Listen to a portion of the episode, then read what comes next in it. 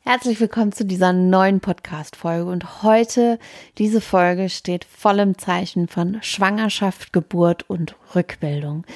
Wenn du jetzt schwanger bist, schwanger werden willst, gerade eine Geburt hinter dir hast, Freundinnen hast, die gerade in diesem Abschnitt ihres Lebens es dann weiterleiten. Es ist eine tolle, knackige Folge voller Wissen geworden, denn mit Lisa Kauf zu Gast in diesem Podcast habe ich eine wahre ja, Schwangerschafts-Yoga-Expertin mir als Gesprächspartnerin genommen. Lisa selbst ist zweifache Mama und eben Yogalehrerin und während der Pandemie und ihrer zweiten Schwangerschaft begann sie Yoga-Videos für schwangere und frisch gebackene Mamas zu drehen.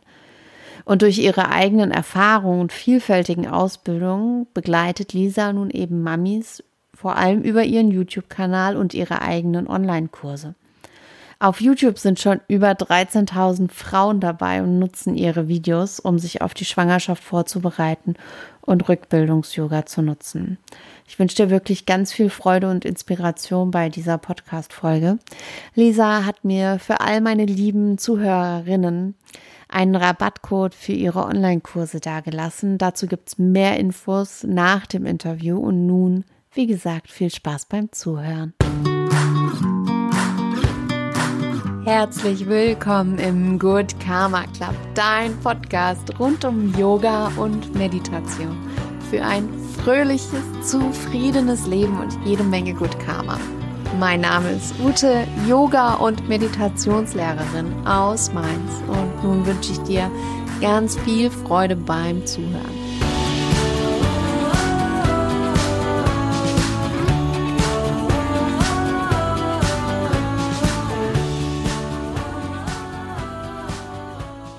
Liebe Lisa, herzlich willkommen im The Good Karma Club. So schön, dass du da bist und dass du dir heute die Zeit genommen hast. Liebe Ute, ich freue mich äh, ganz besonders über deine Einladung und dass ich dabei sein darf und äh, bin gespannt auf das Gespräch. Ja, wir haben, glaube ich, ganz spannende Themen ähm, heute vor uns und zwar ähm, Prä- und Postnatal ähm, also vor Schwangerschaft und äh, nach der Geburt, wie wir da Yoga nutzen können für uns, um einfach uns A körperlich ähm, darauf vorzubereiten oder rückzubilden und eben natürlich auch, ähm, wie sieht das zum Beispiel auch mental aus? Da kann uns das Yoga natürlich auch wahnsinnig helfen. Deshalb steigen wir doch direkt mal ein mit der großen Frage, warum. Liebe Lisa, warum sollten Frauen ähm, prä- und oder postnatales Yoga praktizieren? Mhm. Beginnen wir mal bei der Schwangerschaft. Mm, ich glaube, es gibt im Leben einer Frau kaum eine so unglaublich bewegende und spannende, aber auch herausfordernde Zeit wie die Schwangerschaft. Ähm, die Welt steht Kopf, nicht nur körperlich, auch wie du es gesagt hast, auf mentaler und emotionaler Ebene. Ähm, plötzlich ist man nicht mehr alleine da wächst ein kleines Wesen in einem heran und gleichzeitig ähm, fühlt sich der Körper aber natürlich auch schon direkt ab dem Moment eigentlich der Schwangerschaft völlig anders an. Und gerade in der ersten Schwangerschaft ähm, kann die Zeit für eine Frau wirklich eine, eine ganz, ganz äh, große Veränderung darstellen. Und Yoga, äh, wir, wir kennen es, wir wissen es, äh, wirkt nicht nur auf der körperlichen, sondern auch auf der, auf der geistigen und, und mentalen Ebene. Ähm, ich teile die, die, das Warum vom Schwangerschafts-Yoga ganz gerne in zwei große Bereiche ein. Einmal die Wirkung von Yoga während der Schwangerschaft, also bis zu dem Moment der Geburt und dann aber natürlich als Geburtsvorbereitung, ähm, wie diese wirklich regelmäßige, über Wochen oder Monate ausgeprägte Yoga-Praxis bei der Geburt des Babys helfen kann. Ähm, zu Beginn der Schwangerschaft, also gerade im ersten, zweiten Trimester, wo die, sag ich mal, die Beschwerden körperlich noch nicht so groß sind, ist es äh, total sinnvoll, dass wir durch das Yoga erstmal Kraft aufbauen im ganzen Körper, ähm, ganz besonders aber den Rücken und den Rumpf trainieren, die Bauchmuskeln natürlich in der Form nicht mehr, aber auch den Beckenboden, ähm, um uns ähm, ja in der Kraft zu halten bis zur Geburt. Das heißt, wenn der Körper ähm, täglich oder vielleicht mehrmals in der Woche gefordert wird, ähm, kommt es viel seltener zu Rückenschmerzen. Das ist auch wissenschaftlich erwiesen. Gleichzeitig mobilisieren wir den gesamten Körper in der Yoga-Praxis und halten ihn beweglich, was ähm, zum einen gerade in Richtung dritten Semester total hilfreich ist, wenn wir ähm, weniger Raum im Brustkorb haben, also das Gefühl haben, wir bekommen nicht mehr so richtig Luft. Das kann auch sehr, sehr belastend sein. Zumindest in meinen Schwangerschaften fand ich das immer sehr anstrengend, das Gefühl zu haben, nicht mehr tief atmen zu können. Und in der Yoga-Praxis schaffen wir Raum im Brustkorb, in der Wirbelsäule und danach fühlt man sich einfach wieder deutlich weiter ähm, und offener. Und ähm, ja, Beckenbodentraining macht total viel Sinn. Schon in der Schwangerschaft ähm, sollte, finde ich, auch in, jeden, in jedem Schwangerschafts-Yoga unterrichtet werden, weil es die ähm, Rückbildung ähm, deutlich erleichtert mhm. und auch das Risiko nach der Schwangerschaft für Probleme mit dem Beckenboden, sei es ähm, Beckenbodenschwäche, Inkontinenz tatsächlich auch, ähm, ja, das Risiko wird deutlich reduziert dadurch. Und dann ähm, die Wirkung für die Geburt. Ähm, wir üben ja im Schwangerschafts-Yoga oder im Yoga natürlich insgesamt ähm, mit in jedem Moment die Atmung. Ja, also vor allem die tiefe Bauchatmung wird im Schwangerschafts-Yoga unterrichtet. Und wenn wir das intuitiv oder ganz automatisch unter der Bewegung und auch unter Anstrengung gelernt haben, dann fällt es deutlich leichter, diese Atmung unter der Geburt auch anzuwenden und dann dadurch ruhig und, und vielleicht auch ein bisschen gelassener zu bleiben und auch im Vertrauen in den eigenen Körper unter der Geburt zu bleiben. Ja? Also nicht ähm, in eine gewisse Form von Angst oder Panik zu verfallen. Und ähm, auch die Kombination aus Kraft und Beweglichkeit, die wir in unserem Körper durch, die, durch das Schwangerschafts-Yoga aufgebaut haben, die hilft ähm, unter der Geburt. Genau, denn Geburt ist natürlich jetzt kein Sprint, sondern kann auch wirklich mal zu einem Marathon von ein, zwei Tagen ausarten. Und ähm, ich bekomme ganz, ganz oft von Frauen gespiegelt, dass es sie unglaublich bestärkt und, ähm, und, und ähm, ja, in ihrer Kraft gehalten hat, ähm, das Wissen um, um die Yoga-Praxis vorher. Hm. Ja, das hast du ja eben schon so gesagt, so dieses, ich glaube, auf allen Ebenen dieses Vertrauen zu sich selbst ähm, zu stärken oder auch zu bewahren. Und das kann ich mir sehr gut vorstellen, ohne je durch die Schwangerschaft oder durch die Geburtserfahrung zu gehen, dass das einträgt. Mhm, genau. Ich glaube, ganz viele Frauen, du, du weißt, wovon ich spreche, du hast die Erfahrung in deinem eigenen Leben auch gemacht, ähm, sind in ihrem Leben immer auf dieser Kopfebene unterwegs gewesen. Also sehr, sehr auf Leistung ähm, orientiert, ähm, ja, auf dieser Geschwindigkeit der Gesellschaft unterwegs. Ne?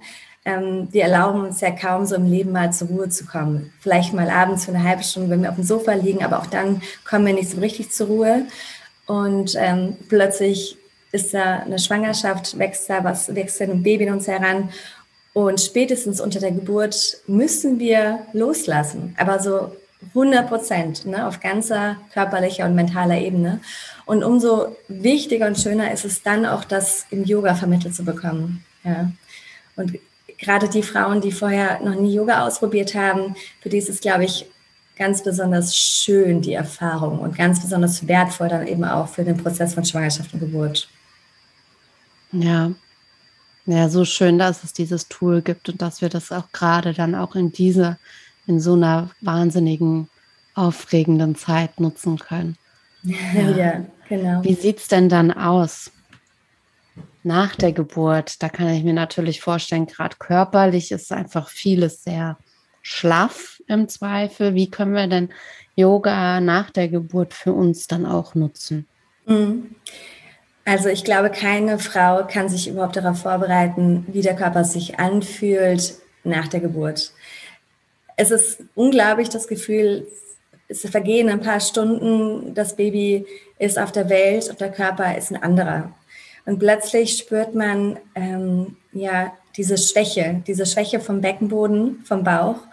Und ähm, es kann einem die komplette Bodenhaftung erstmal wegnehmen, weil der Beckenboden für uns, für uns im ganzen Körper für Stabilität sorgt. Ja.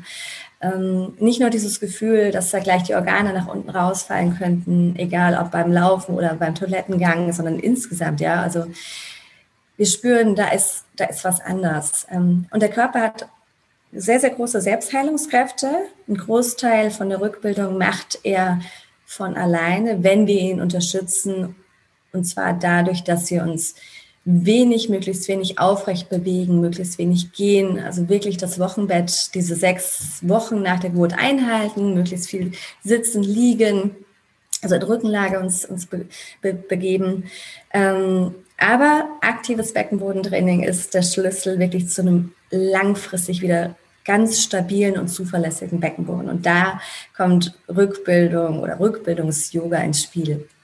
Es gibt natürlich auch Rückbildung, Rückbildungsgymnastik ohne Yoga. Ja, das muss ich ganz klar sagen. Und Hebammen machen auch ganz, ganz tolle Rückbildung. Ähm, ich bin der Überzeugung, das mit Yoga zu kombinieren, also diese ganz bewusste Achtsamkeitspraxis und die Atmung bei der Rückbildung noch dazu, hat den ganz großen Vorteil, die Bewegung des Beckenbodens noch besser zu verinnerlichen, auch für den Alltag zu vermitteln, aber eben auch in dieser Zeit, wenn wieder das Leben auf den Kopf gestellt ist, dann plötzlich ein kleines Wesen da ist, um das ich mich Tag und Nacht kümmern muss, dann diese kleinen Auszeiten mit Yoga zu schenken, um wirklich komplett mal loszulassen wieder und zur Ruhe zu kommen. Genau. Deswegen finde ich die Kombination aus Rückbildung und Yoga auch wiederum sehr, sehr wertvoll für die Frauen. Hm. Wie schafft man das denn, sich dann, du hast ja gesagt, da ist dann das kleine Wesen, das stellt alles auf den Kopf und auf einmal hat dieses kleine Wesen auch Prio 1 in deinem Leben. Ähm, wie schaffe ich es denn da, mir die Zeit für mich zu nehmen?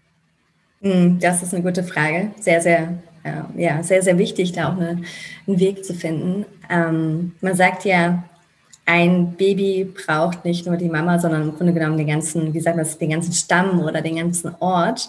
Und das ist eigentlich auch das Wichtigste, dass man sich schon frühzeitig Unterstützung sucht, Hilfe, vielleicht die eigenen Eltern, Geschwister, vielleicht auch enge Freunde, die am Anfang unterstützen können und natürlich der Partner, wenn es einen gibt ähm, sehr von Vorteil, wenn der auch schon eingestimmt ist vorher, schon vor der Geburt, dass er weiß, ich muss meiner Partnerin auch den Freiraum schaffen, damit sie sich hier und da um sich selbst kümmern kann. Mhm. Und am Anfang kann man sich überhaupt nicht vorstellen, wie man jemals noch alleine duschen gehen soll oder wie man überhaupt duschen gehen soll, ja, weil wirklich der komplette Tag, jede einzelne Minute für das Baby reserviert ist. Ähm, aber es wird mit der Zeit leichter. Und Rückbildungsgymnastik oder Rückbildungsyoga bedarf keine 60 Minuten. Und ich finde es auch viel, viel sinnvoller, nicht 60 Minuten einmal die Woche zu investieren, sondern jeden Tag 10 bis 15 Minuten. Und die kann man sich schon eigentlich auch ganz gut äh, einrichten, auch mal mit einem wachen Baby nebendran. Mhm. Gerade am Anfang, da ist es noch ähm, manche Babys brauchen natürlich schon auch immer die Körpernähe, dann kann man es auch mal auf den Bauch legen, aber die 10, 15 Minuten sind realistischer als 60 Minuten. Ja, ja. Wie war das denn bei dir? Während der Schwangerschaft und danach. Ähm, du hast natürlich das ganze Wissen schon mitgebracht an Yoga und wusstest das. Ähm, du hast uns auch vorher schon mal ein bisschen mitgenommen in deine eigenen Erfahrungen. Aber wenn du magst, würde ich mich freuen, wenn du da auch noch mal einfach ein paar Erfahrungen ganz persönlich von dir mit uns mit uns teilst. Das macht es ja immer noch mal sehr viel mhm. greifbarer.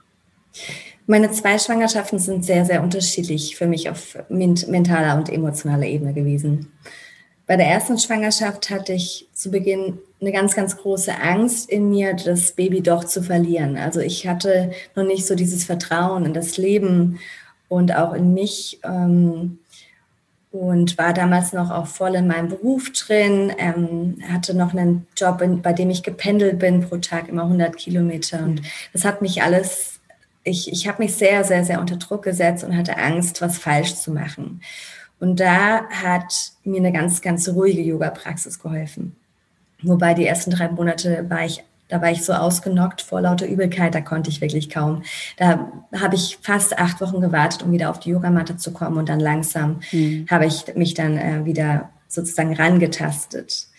Und in der zweiten Schwangerschaft mit, mit meinem Sohn, vielleicht liegt es auch an junge Mädchen, das erste ist ja ein Mädchen, der zweite ist ein Junge, da war ich von Anfang an mehr in meiner Kraft und habe jeden Tag Yoga praktiziert, tatsächlich auch relativ kraftvoll bis zum Ende und wusste da auch natürlich schon deutlich mehr, was mir gut tut, ähm, welche, welche Yoga-Praxis, welche Asanas, welche Atemübungen. Und da hat mich tatsächlich Yoga durch die ganze Schwangerschaft auf eine ganz schöne und gesunde Art ge gebracht. Und ähm, ich hätte mir aber in, in, beiden Schwangerschaften eigentlich keinen Tag dann ohne Yoga vorstellen können. Ich habe tatsächlich an beiden, in beiden Schwangerschaften noch am Tag der Geburt, und man weiß ja nicht, wann die Geburt kommt, aber ich habe an beiden immer noch Yoga morgens gemacht. Ähm, das hat sich verändert, die Praxis über die Zeit. Das ist auch richtig und wichtig.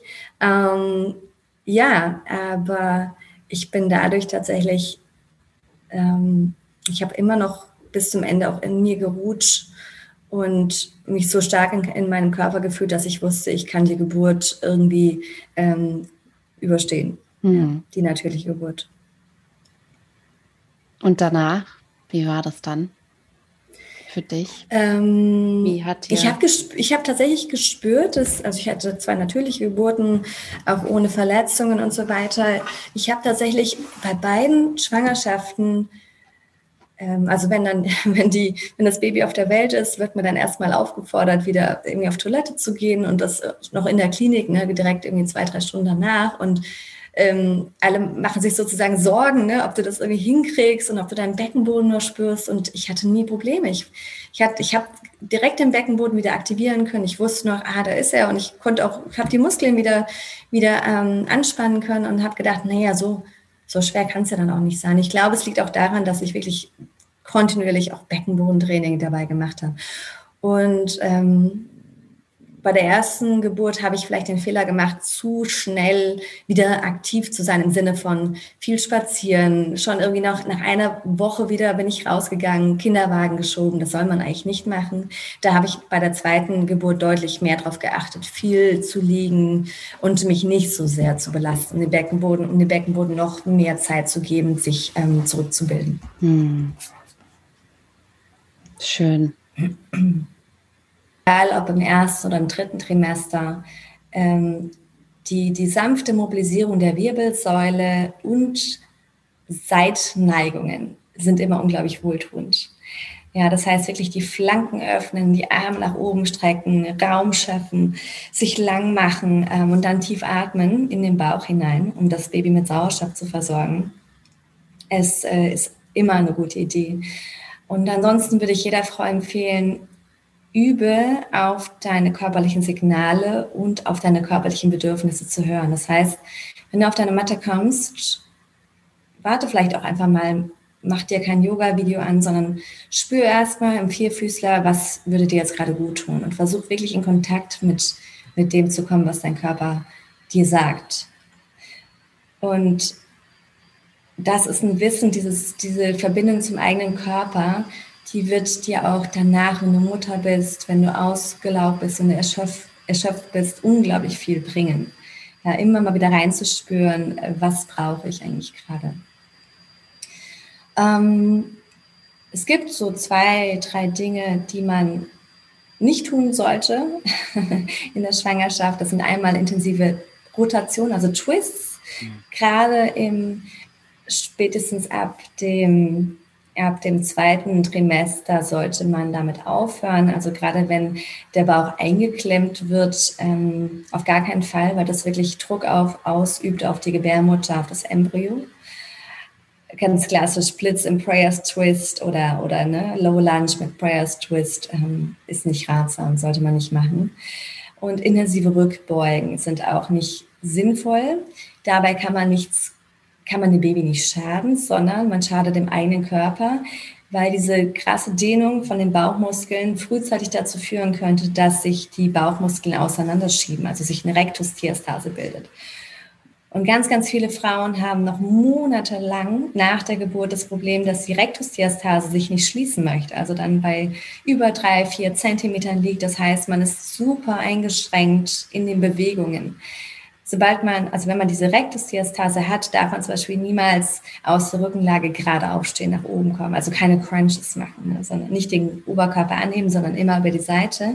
Heißt aber auch, dass ich natürlich lange keinen Klasse, also keinen normalen Sport in der Form machen kann, auch keine Planks, keine Liegestützen, immer da, wo die Gefahr besteht, dass die Rektusdiastase noch weiter auseinandergeht.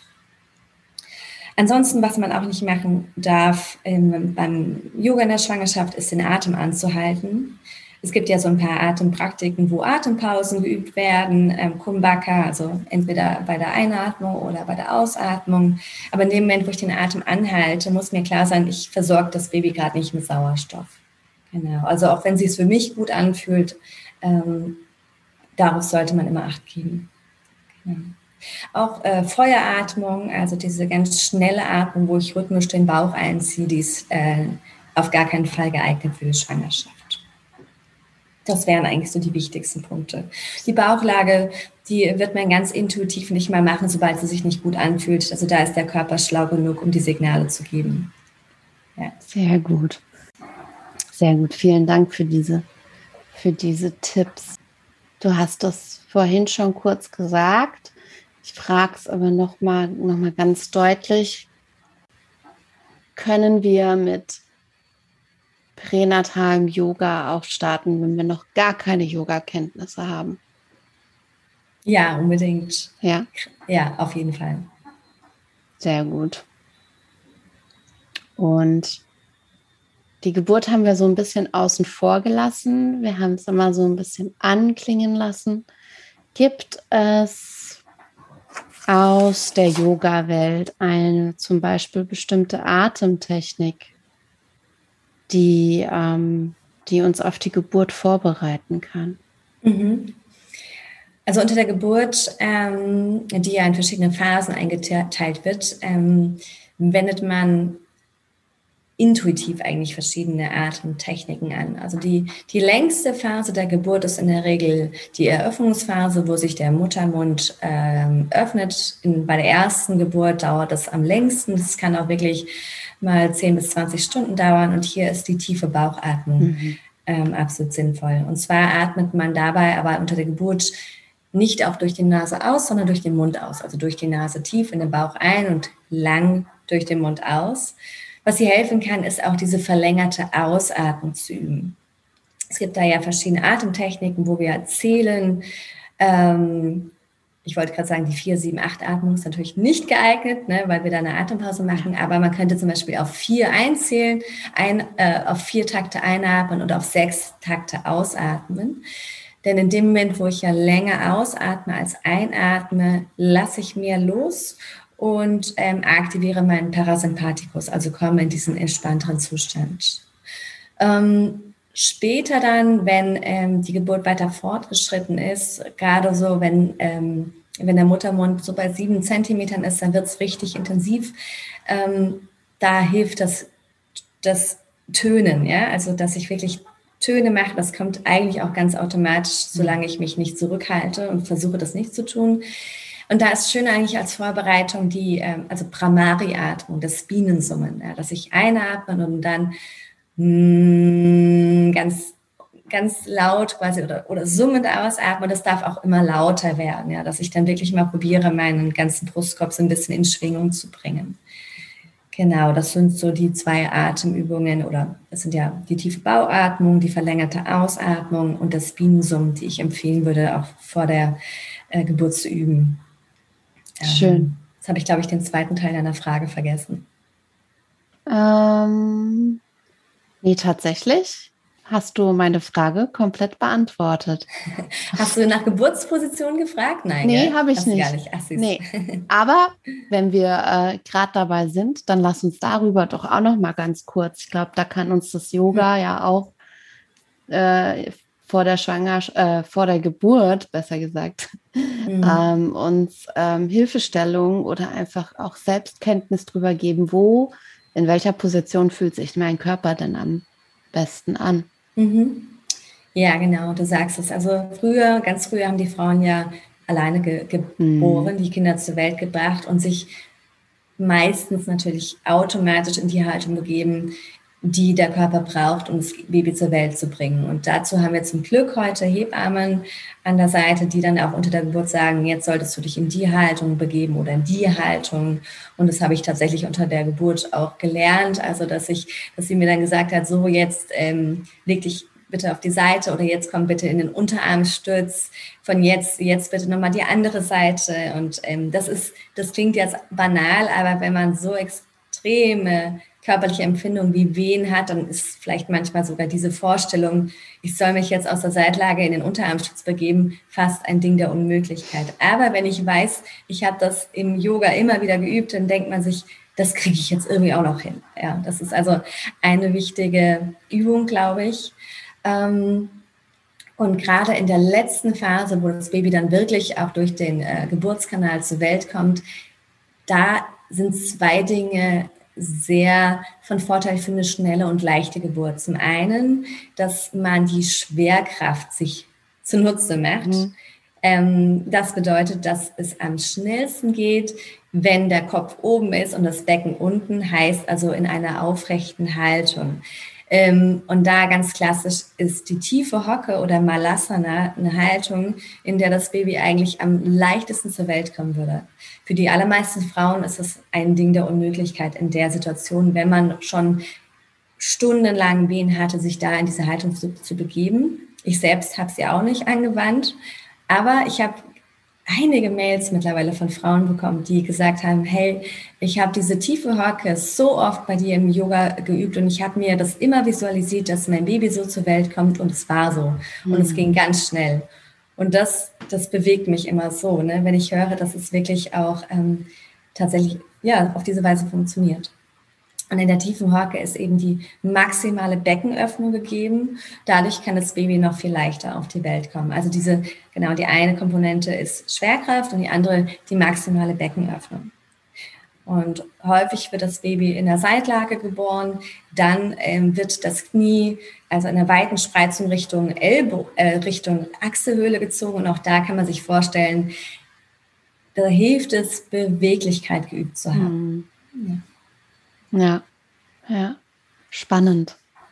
Mir kam direkt jetzt noch eine Frage, weil du gerade von, äh, von einer Schülerin äh, gesprochen hast, die sich das visualisiert hat. Gibt es denn Meditationen, Visualisierungsübungen, die uns auch mental und emotional helfen können, entweder gelassen in die Geburt zu gehen oder sich eben auch äh, ja eine bestimmte Geburt zu visualisieren, wenn, wenn gleich es ja dann auch bedeutet, sich gleichzeitig von dieser festen Vorstellung zu lösen, damit man trotzdem frei in der Geburt sein kann. Gibt's da, hast du mhm. da vielleicht auch auf deinen Kanälen, gerade vielleicht auch YouTube oder in deinen Kursen, bestimmte Meditationen, die da hilfreich sind? Mhm. Also ich selbst habe tatsächlich zwei, also eine Meditation für, für Vertrauen und Ruhe, ähm, die auch für Schwangere speziell gemacht ist. Eine ganz kurze, ich glaube zehn Minuten, die man auch ähm, immer wieder machen kann. Wobei ich mich davon, ich versuche mich immer davon zu lösen, zu klare Bilder zu vermitteln. Denn du sagst es, wenn man sich an einem Bild ähm, festhält, glaube ich persönlich, dass es unter der Geburt zu Enttäuschung und Frust kommen mhm. kann. Ja. Ähm, eine zweite Meditation, die ich habe, sind Affirmationen. Mhm. Ähm, wobei man sich selber auch Affirmationen äh, suchen könnte, die für einen dann passen. Ne? Es kann ja, Affirmationen können im vierten Monat der Schwangerschaft ganz anderes, andere sein als im zehnten Monat der Schwangerschaft, wenn ich wieder ganz andere Themen habe oder die Geburt so kurz bevorsteht. Und ansonsten bei, dem, bei der Frage nach ähm, kraftvollen Visualisierungen kommen wir langsam an die Schnittstelle zum Hypnobirthing oder mhm. Hypnobirthing heißt es, glaube ich. Ähm, was ich selbst nie ausprobiert habe, aber es ist natürlich auch ein ganz großer Trend und sicherlich auch eine ganz schöne Methode, um auf die Geburt vorzubereiten. Da geht es halt wirklich sehr in die Tiefe. Ähm, man begibt sich durch das ganz, ganz regelmäßige Üben über Wochen und Monate in einen Trance-Zustand und versucht unter der Geburt in diesem Trance-Zustand das Baby auf die Welt zu bringen. Aber wie gesagt, da kann ich nicht aus eigener Erfahrung ja, sprechen. Ja. Und ich glaube, wichtig bei all dem ist, äh, sich auch nochmal die Intention bewusst zu machen, warum mache ich das? Warum mache ich das Yoga, um meinen Körper zu stärken, um im Vertrauen zu sein? Und das ist nämlich am Ende nicht, weil das hört sich ja natürlich auch wieder so, oh Gott, das muss ich machen und Hypnobirthing ist auch noch super. Das müsste, das darf ja dann auch wieder diese, diese Optimierung oder diese mhm. Vorbereitung darf ja wiederum auch nicht in den Stress umgehen, sondern mhm. ähm, ich glaube, die Nachricht da an, an dich ist, wenn du schwanger gerade bist, ähm, da auf dich zu hören und genau dir das zu wählen, was, was geht und worauf du Lust hast und was sich gut anfühlt. Und ich, ich selbst bin eigentlich der Überzeugung, wenn man regelmäßig Yoga übt in der Schwangerschaft, das reicht aus. Ja. Das muss nicht on top noch Hypnobirthing sein, denn ich denke, dass die Überschneidung schon relativ groß ist. Ja, das glaube ich auch. Hm, da haben wir schon eine ganze Menge, eine ganze Menge gehört. Ähm, wo können denn die Zuhörerinnen ähm, zum Beispiel mit dir Schwangerschafts-Yoga oder auch Postnatal-Yoga mit dir praktizieren, Lisa? Mhm. Ähm, auf meinem YouTube-Kanal äh, namens Monkey Yoga habe ich für die Schwangerschaft, glaube ich, noch zwei Videos. Ähm, einmal eine Morgenroutine, ungefähr 30 Minuten oder 20 Minuten, glaube ich, und dann so ein, ein, Flow für jeden Tag, der wirklich auch bis zum Ende der Schwangerschaft total schön geeignet ist eine Meditation und die Affirmation gibt es auf meinem YouTube-Kanal und auch eine Yoga-Einheit, ähm, ganz, ganz sanft schon fürs Wochenbett, findet ihr auch auf meinem YouTube-Kanal.